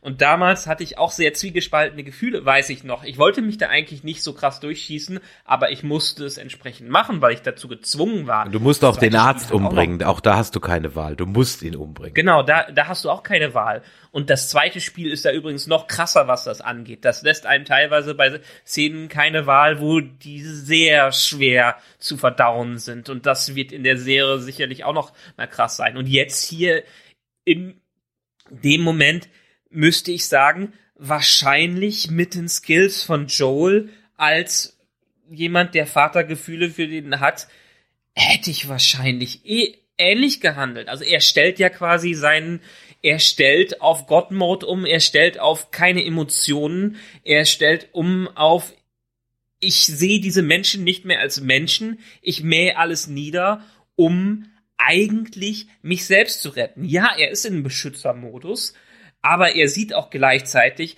wenn das nochmal einer Tochter von mir passiert, wie es früher passiert ist, dann kann ich erst recht nicht mehr mit, äh, mit mir leben und das will ich nicht mehr zulassen, was ein extrem selbstsüchtiger Gedanke ist, äh, den ich wahrscheinlich anders gefühlt hätte, wenn ich als Vater in der Situation gewesen wäre, aber äh, das wo man ganz klar sieht, dass das Joes Motivation hier drin ist und deshalb auch ganz gut, wie die es inszeniert haben, dass das einfach so eine, dass der ist in, seinem PTSD-Mode und dem ist scheiß, scheißegal, was da passiert. Hauptsache, er rettet sich und er rettet das Kind jetzt. Und fuckt halt dabei die Menschheit ab. Ja, genau. Egal, ob irgendjemand da was mit zu tun hatte, weil das sind ja, auch wenn das aus der Sicht von Fedra Terroristen sind und wenn die teilweise auch über Leichen äh, gehen und Needs of the Many, wie du auch gerade gesagt hast, sind dann doch eigentlich diejenigen, die auf der Seite des Guten stehen, die er da alle niedermetzelt. Ja, vor allem er schießt ja auch Leute, die sich offensichtlich ergeben, ihre Waffe weglegen. Also das, das ist halt, das ist halt schon normal, dass er die zwei Wachen ausnockt, okay, und äh, klar und den den den Arzt halt dann auch. Also ich muss ganz ehrlich sagen, ja, natürlich kann ich jetzt nicht aus, also auf einer rein rationalen Ebene kann man meiner Meinung nach nicht Team Joel sein. Äh, selbst wenn er alle darum ja, bitten würde, seine stimmt. Waffen niederzulegen. Ja, und sie nicht erschießen würde, wenn er wie in Terminator 2 den nur ins Knie schießen würde. Ja, ähm, man kann auf einer rationalen Ebene kann man nicht Team Joel sein. Man, das, das ist, ist für mich völlig unvereinbar auf einer emotionalen Ebene natürlich durchaus schon. Dann könnte man höchstens hinterfragen, reichen dafür sechs Wochen. Aber okay, das ist dann halt so ein bisschen auch Suspension of Disbelief, dass ich halt glauben muss, wobei sie sind ja länger als sechs Wochen unterwegs, sind ja sechs Monate unterwegs. Also von daher, okay. Aber warum meinst du das? Das mit der rationalen Ebene? Äh, naja, weil, weil äh, äh, dieses, äh, wenn man es rein rational betrachtet, fuckt er die Menschheit ab. Ja? Nee, wieso tut er das? Du hast er, er, er, er, er, er bringt er bringt die er bringt die Menschen na, er bringt die Menschheit um die Heilung weil er kann ja nicht wissen Nö. er kann ja wieso er kann doch nicht wissen ähm, dass es unter Umständen noch andere gibt, so wie sie, weil er überhaupt nicht weiß, wo es herkommt. Das kann er ja, ja nicht wissen. Und er, er, fakt, nein, de facto, er, er bringt, bringt die Menschen doch de facto um das Heilmittel. Aus seinem Standpunkt nein, bringt er, er die Menschen um das Heilmittel. Natürlich. Ja, sicher. Nein, er bringt die Menschen um die Chance auf das Heilmittel. Also. Ja, das ist aber ehrlich gesagt an der ja Stelle sagen, gleichgestellt. Also, das ist doch kein Unterschied. Nee, nein. Das ist. Ja, doch. Nein, Natürlich. das ist ja, man muss, ja, Andreas, gerne übernimm du gerne. ich ich versuche mal philosophisch dagegen zu halten. Ähm, ich, äh, du, du sagst jetzt, eine rein rationale Ebene muss uns quasi dazu bringen, ein Kind zu opfern, um alle, um alle Menschen in der, äh, der Welt zu erhalten. Das sehe ich überhaupt nicht so. Eine rein rationale Ebene führt uns dazu, die Menschenwürde zu achten und dementsprechend muss Ellie sich, äh, darf Ellie vielleicht selber eine Entscheidung treffen. Darauf können wir uns eventuell irgendwann zurückziehen. Aber grundsätzlich darf sie nicht geopfert werden, selbst wenn man damit alle anderen Menschen erhalten äh, lassen kann. Äh, das sind aber zwei ethische äh, Perspektiven, die man einnehmen kann. Das eine ist eben so eine ähm, Darf ich an der Stelle äh, kurz, es gibt ja die ja. gleiche Folge bei Strange New Worlds. Mehr ja, genau, Live das bei Suffering Folge. Cannot Reach. Ja. Genau. Ähm, warst du da auch in dem Team? Das Kind darf nicht geopfert werden. Ja, natürlich. Okay. Weil, äh, ja gut, deswegen wollte ich wissen, ob du das konsequent genau, durchziehst. Weil ich, kein, weil ich kein, genau, weil ich kein Konsequenzialist bin oder Utilitarist könnte man sagen. Ne? Das sind eben diese Leute, die nur die Folgen betrachten, sondern weil ich äh, Mensch bin, der zum Beispiel, wie wir äh, in, in Mitteleuropa ja sowieso so ein bisschen geprägt sind, äh, weil ich Kantianer bin, weil ich eben von grundsätzlichen äh, moralischen äh, Grundsätzen an, angehe, die man nicht anbrühren darf. Und dementsprechend darf man auch nicht Leben gegeneinander aufwiegen, selbst wenn ein Leben gegen acht Milliarden steht. Das darfst du nicht machen. So, äh, jeder Mensch hat seine individuelle Würde und die ist eins zu eins zu achten. Das heißt, Ellie darf nicht geopfert werden. Ähm, in Lift Us for Suffering Cannot Reach von Strange Worlds war es ja noch so ein bisschen so, dass der, äh, dass der Nachfolger da sogar selber entscheiden konnte. Aber das ist eine andere, andere Diskussion. Wenn Ellie jetzt gefragt wird und Ellie sagt, nee, ich möchte mich gerne opfern, dann können wir vielleicht darüber diskutieren. Aber Ellie wird nicht gefragt. Das sagt, das sagt ähm, Marlene explizit. So, sie sagt, ich habe Ellie nicht gefragt. Ellie wird einfach hier funktionalisiert für das Wohl der Menschheit und das darf nicht entschieden werden aus meiner Perspektive, aus der ethischen Perspektive von Kant, äh, aus, aus einer äh, Menschenwürde-Perspektive. Das darf so nicht sein. Ja.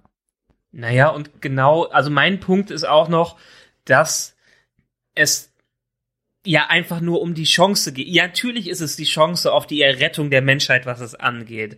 Aber wenn wir jetzt nochmal in die, in die Details des Ganzen reingehen. Wir reden hier von einem Arzt, wo wir noch nicht mal wissen, wie er ein Spezialist ist, der versucht, einen Antiserum, eine Impfung oder irgendwas in der Richtung herzustellen, die Chance auf eine Impfung zu bekommen, wo wir wissen, dass selbst ein Spezialistenteam aus Experten vielleicht nicht in der Lage dazu gewesen wäre, diesen Fall herzustellen, geschweige dessen eine Massenproduktion dieses Impfstoffs äh, zu gewährleisten, um die Menschheit zu retten, die dann vielleicht am Ende, wie wir es in der Pandemie erlebt haben, vielleicht gar nicht gerettet werden will, weil die meisten denken, die Impfung tötet mich am Ende, so ungefähr. Und die wollen mir Mikrochip, und Fedra will mir einen weiteren Mikro Mikrochip einbauen in der, in der Richtung. Das kommt ja auch noch damit. Ich meine, wenn man die Nuancen betrachtet, äh, hätte es eine ganze Gruppe von Ellies gegeben, wie Joel später da lügt.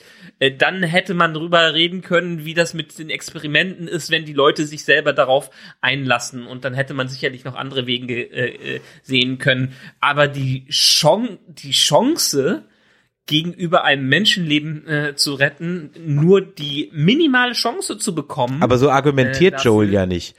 So, so argumentiert ja, Joel ja nicht. Das, das, Joel, Joel argumentiert rein egoistisch. Rein egoistisch. Das stimmt. Genau, ja, das- Das das stimmt. also äh, Das äh, stimmt, ja. deswegen, vielleicht bin ich deswegen auch so vehement nicht auf seiner Seite, weil er halt rein egoistisch argumentiert. Er kann das alles, was wir jetzt so rein interpretieren und annehmen und aus einer, ähm, äh, du sitzt hier schon drei, vier Weißbier-Intus, ja, und dann sitzt hier halt hier ganz ruhig drin und machen wir halt ein bisschen Samstagabendunterhaltung und philosophieren hier so rein, ja. Äh, das kann er ja alles nicht wissen und das sind ja auch Annahmen, die wir jetzt im Grunde genommen nur treffen. Dann können wir natürlich jetzt schlau daherreden.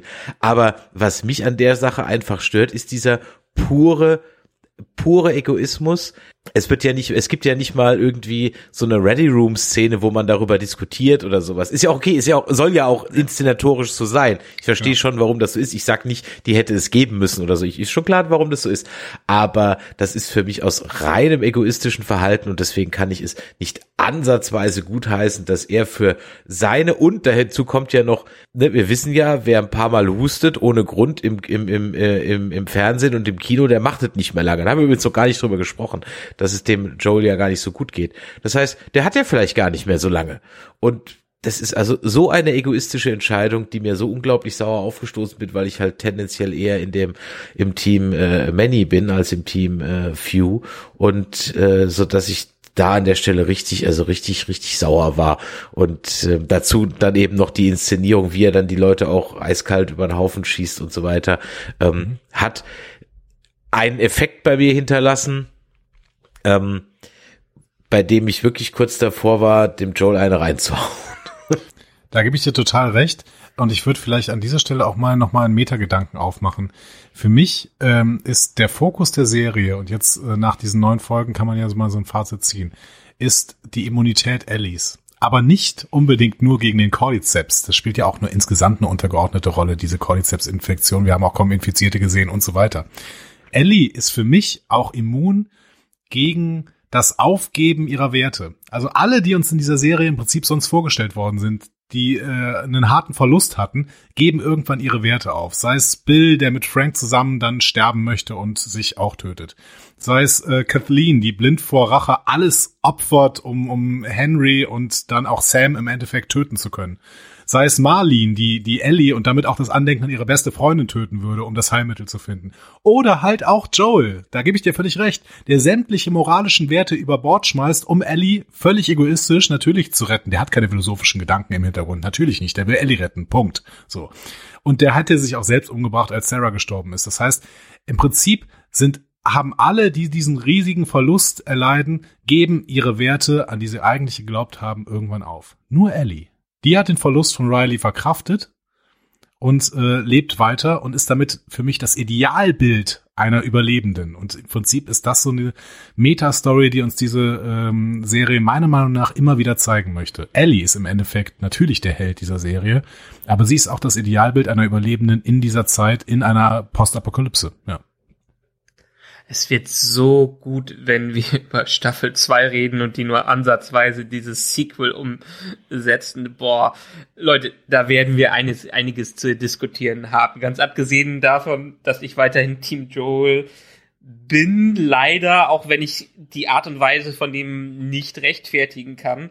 Aber ich kann als Vater die emotionale Entscheidung komplett nachvollziehen, die in ihm vorgeht. Und das ist das, das Traurige, dass ich wahrscheinlich in dem Moment meine Rationalität, die ich mir eigentlich auch ans, an die Brust gepinnt habe, wahrscheinlich auch komplett aufgegeben hätte und genau gehandelt hätte wie er, was das Traurige ist, dass ich das einsehe, dass das mir auch passiert wäre, wahrscheinlich in dem, dem Punkt. Gut, du wärst wahrscheinlich halt nicht übers Treppenhaus hinausgekommen, aber immerhin, ne, der Wille Ja, ist da. Der Wille ist da gewesen. Äh, Ja. ich ich finde es toll, dass wir hier ja auch so durchaus unterschiedliche Ansätze haben. Das macht ja auch eine gute Geschichte aus. Das macht eine gute Serie auch aus, dass man sich über solche Dinge unterhält und nicht über irgendwelche Plotholes, die es bestimmt auch gab, aber die einfach aufgrund der packenden Geschichte ähm, nicht ins Gewicht fallen, weil sie dir vielleicht erst beim dritten, vierten, fünften Mal wirklich wirklich bewusst auffallen und äh, hier an der Stelle einfach dann äh, das Gesamtprodukt halt einfach stimmt. Und dann muss man, und das ist auch so ein Gedanke, der mir kam, wenn wir jetzt mal so ein Fazit über diese ersten Staffel ziehen, ähm, da muss man HBO vielleicht auch mal äh, ein bisschen Credits geben und sagen, hey, die haben zwar am Ende einen wenigeren oder einen geringeren Output als vielleicht ein Amazon Prime oder Netflix, aber das ist halt, die Qualität ist, wenn auch nicht alles jetzt gleich äh, ne, ne, ne, ne Riesending ist, ist die Qualität doch tendenziell eher höher. Production Value, ähm, hier gab es fast keine Füller-Episoden.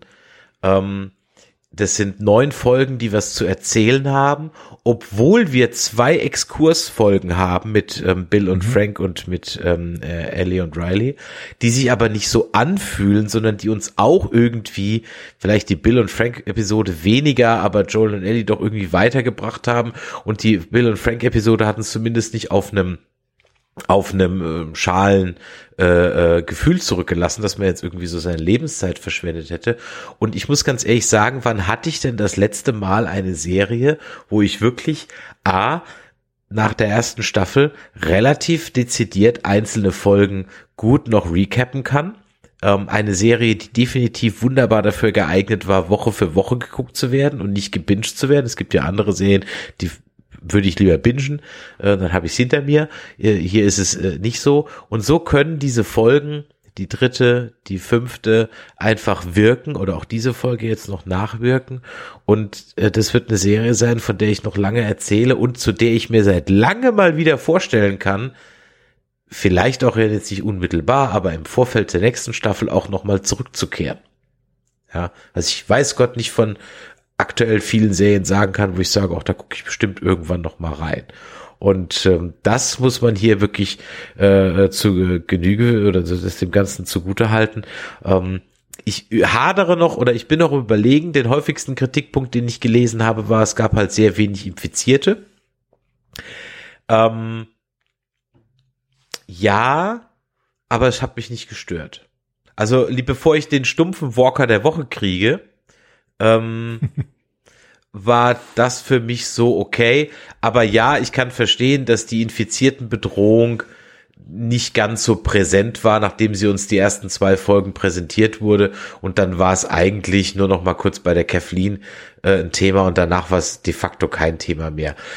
Ich kann damit leben, ähm, war aber ein Kritikpunkt, der da draußen meistens am häufigsten geäußert wurde, wenn es überhaupt was gab. Und ganz ehrlich, wenn das alles ist, dann können sie so viel nicht falsch gemacht haben.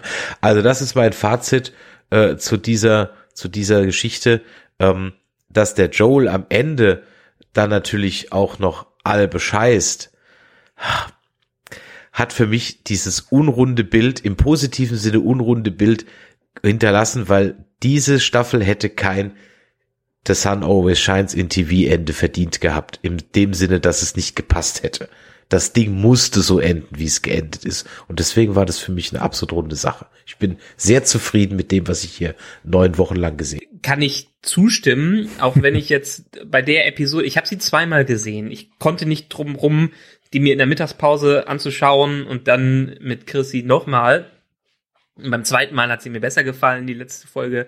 Beim ersten Mal, auch wenn ich sagen muss, dass gerade die letzte und vorletzte Episode ein paar Ecken genommen hat, die ich gerne bei der Kansas City Episode abgeknappt hätte. Also ich hätte gerne die letzten beiden Episoden länger gemacht. Ähm, vor allen Dingen auch jetzt in dieser Episode dass sie direkt von der Giraffe zu den Fireflies rüberspringen.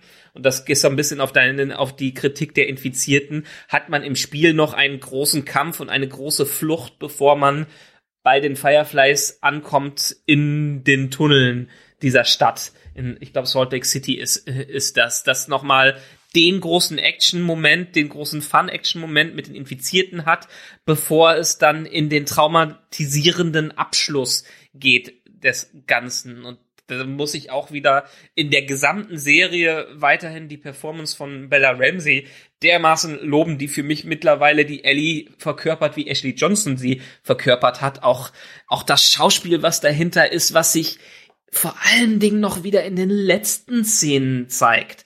Diese letzte Konversation zwischen den beiden, wo sie dann am Ende okay sagt und man in ihrem Gesicht sieht, dass sie Joel nicht glaubt, aber ihm glauben möchte am Ende und dass vielleicht irgendwas in ihr noch weiter zerbricht, was vorher zerbrochen ist. Und in diese Gesichtsausdrücke kann man so viel hineininterpretieren in den letzten beiden äh, Folgen unbedingt. Und sie ist für mich in einen Charakter reingewachsen, der so wichtig und groß für die zweite Staffel, beziehungsweise das zweite Spiel ist. Also das, was sie an dramatischen Fähigkeiten hier gezeigt hat, wird so wichtig für äh, ähm, das, was da noch kommt, weil es ist eigentlich kommt nur noch Traumatisiertes auf uns zu, muss ich sagen, ohne jetzt groß spoilern zu wollen. Also das Spiel, das zweite Spiel ist ein Clusterfuck, was äh, das, äh, das Traurigkeits- und das Trauma, äh, Traumalevel angeht. Aber hier, abschließend, die Staffel hat für mich genau das gleiche repräsentiert, was das Spiel war. Ein wunderbares Gedankenexperiment, was in kleinen Episoden aufgegriffen wird und wo große philosophische Fragen wie jetzt am Ende die Parallelität zum Trolley-Problem zeigt. Mhm. Ähm, und weil da ist es ja auch die Diskussion, wo lenkt man, in, lenkt man die Bahn in eine Menschengruppe oder in den einen Menschen rein. Und genau das Gleiche ist es ja auch, was wir hier haben. Und das finde ich das Schöne. Ich als je, derjenige, der schon alles kannte und der die gesamte Story kannte und auf eine gute Adaption gewartet hat, wurde nicht enttäuscht. An manchen Stellen vielleicht klein, aber beim wiederholten Schauen dann äh, immer weniger und habe hier eine mehr als würdige Umsetzung gesehen. Ich glaube, wenn ich jetzt mal Superlative gebrauchen möchte, habe ich noch außer Herr der Ringe noch keine, keine bessere Adaption eines Stoffes gesehen, den ich vorher kannte, als diese Serie. Und deshalb lebt sie bei mir in, in den, letzten, in den Serien der letzten Jahre auch ganz, ganz weit oben im Gedächtnis. Mhm. Und ähm, um dieses Fazit abzurunden, ich mache jetzt mal was, was äh, Kritiker äh, innen natürlich niemals tun sollten, nämlich äh, meine eigenen Mägeleien, die ich ab und zu zwischen diesen äh, Episoden losgelassen habe, ob es jetzt die Kansas City Doppel-Episode war oder ob es auch so kleinere Unstimmigkeiten, die ich hier und da gesehen habe, ähm, die werde ich jetzt alle relativieren. Ich finde diese Serie bislang mit dieser ersten Staffel absolut überragend absolut überragend. Und ich habe selten, und da möchte ich bei dir, Chris, nochmal ansetzen, ich habe selten so gehabt, dass ich mich an jede einzelne Folge und ihre Handlung so genau gut erinnern es. kann. Genau das ist so es. So ja. gut erinnern kann. Ich weiß noch genau, was in der ersten Folge passiert ist, was in der zweiten Folge passiert ist. Dann kenne ich den Abstand, äh, Absatz mit äh, Kansas City gut. Ich ähm, kann natürlich diese dritte Episode mit Bill und Frank äh, quasi eins zu eins miterzählen, obwohl ich sie auch nur zweimal immerhin gesehen habe. Aber das war alles so großartig, was mir da gezeigt worden ist. Und ich kannte das, ich kannte das Spiel nicht und ähm, oder nur in ganz kleinen Ansätzen und bin absolut überzeugt davon. Also ich würde sogar diesen Superlativ noch ein bisschen ausbauen und bin da auch mutig und sage, ähm, ich glaube nicht, dass das im Jahr 2023 nochmal getoppt werden kann und ich weiß nicht, ob das in diesem Jahrzehnt schon mal getoppt worden ist. Ähm, das ist absolut überragend und für mich die beste Serie der letzten Jahre. Punkt. genau. Ja, liebe Hörer, Stimmt ihr uns dazu? Seid ihr komplett anderer Meinung? Schwelgt ihr auch in Superlativen? Hat's euch gefallen? Hat's euch nicht gefallen? Sind euch vielleicht Plotholes aufgefallen, über die ihr nicht hinweg gucken konntet, die wir auf jeden Fall hätten besprechen müssen, die uns untergegangen sind? Seid ihr Team Many? Seid ihr Team Fuse? Deswegen laden wir euch herzlich dazu ein, uns das Feedback von euch zukommen zu lassen. Das könnt ihr tun. Und unter der 01 525 964 7709 oder ihr schreibt an info@nerdizismus.de. Ihr kommt auf unseren Discord nerdizismus.de slash Discord oder ihr kommentiert einfach auf Facebook, Insta oder auf nerdizismus.de. Da freuen wir uns über euer Feedback. Das geht nicht verloren, denn wie gesagt, Andreas, wir hören uns ja bald wieder, wenn wir über Tales of the Walking Dead so ein bisschen als Überbrückung sprechen, bis yes. dann Walking Dead zu Ende geht da habe ich schon ein bisschen Angst vor. Weniger vor Tales of the Walking Dead, weil das ist so eine losgelöste Geschichte. Aber mit dieser hohen Messlatte, ich habe so ein bisschen die Sorge, so ein bisschen, dass es uns vielleicht The Walking Dead, was wir am Anfang immer mit The Last of Us so verglichen haben und gesagt haben, na, haben wir ja schon gesehen und ja, jetzt ist mal ein bisschen anders und so weiter, dass es jetzt dann so wird, ah, guck mal, die haben das halt besser gemacht als die, äh, äh. ich weiß es nicht. Ich bin gespannt, was dabei rauskommt Und wir wollen natürlich da auch euer Feedback haben. Das freut uns auf jeden Fall. Wir freuen uns natürlich auch über fünf Sterne, vier Sterne, zwei Sterne, drei Sterne, ein Stern. Wenn es ein Stern ist, schreibt bitte dazu, warum es ein Stern ist. Das würde mich dann schon interessieren. Auf den üblichen Portalen iTunes, Podcast Addict und natürlich bei Spotify. Wer uns bei Spotify hört und ihr seid einer von den 40 Prozent, die es noch nicht abonniert haben, drückt da auch mal bei Nerdizismus auf den Abo-Button.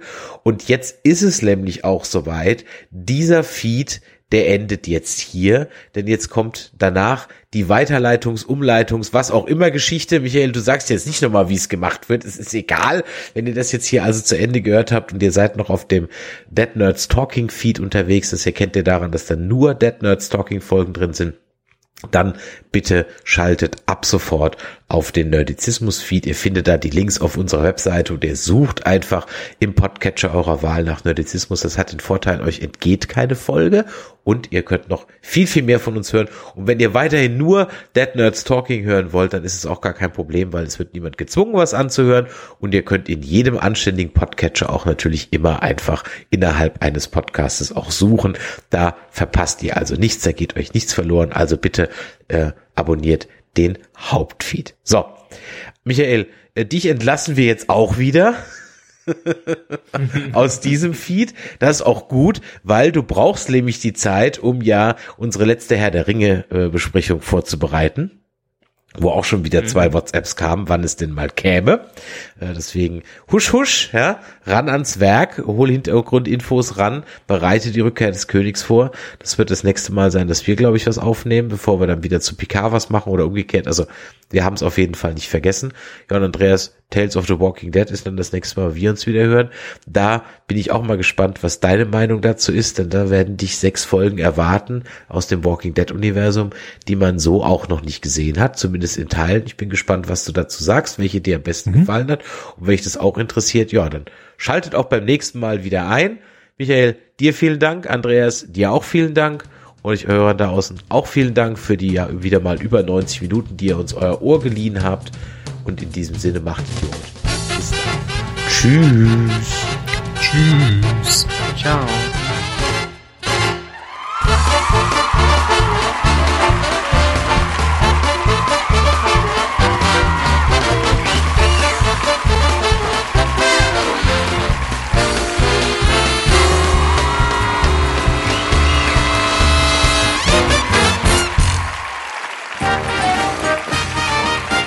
Eine Produktion des Podcast Imperiums.